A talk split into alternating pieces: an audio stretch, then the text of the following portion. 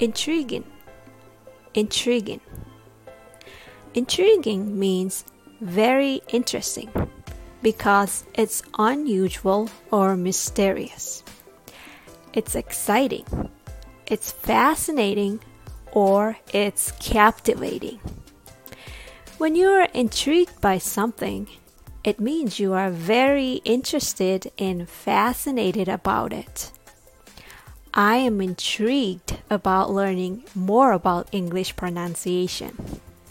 How about you? Intriguing is spelled I N T R I G U I N G.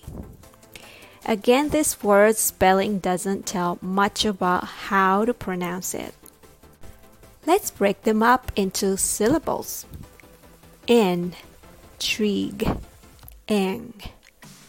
The first syllable is in, just like in and out. In, in.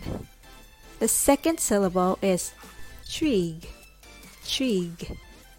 Although it's spelled with T R I G, it's pronounced with E sound. It's not trig, it's trig, like tree with the letter G at the end. Next syllable is ing, ing, ing. So the word intrigue is spelled with G U E at the end, but U and E are not pronounced. So it's intrigue, intrigue.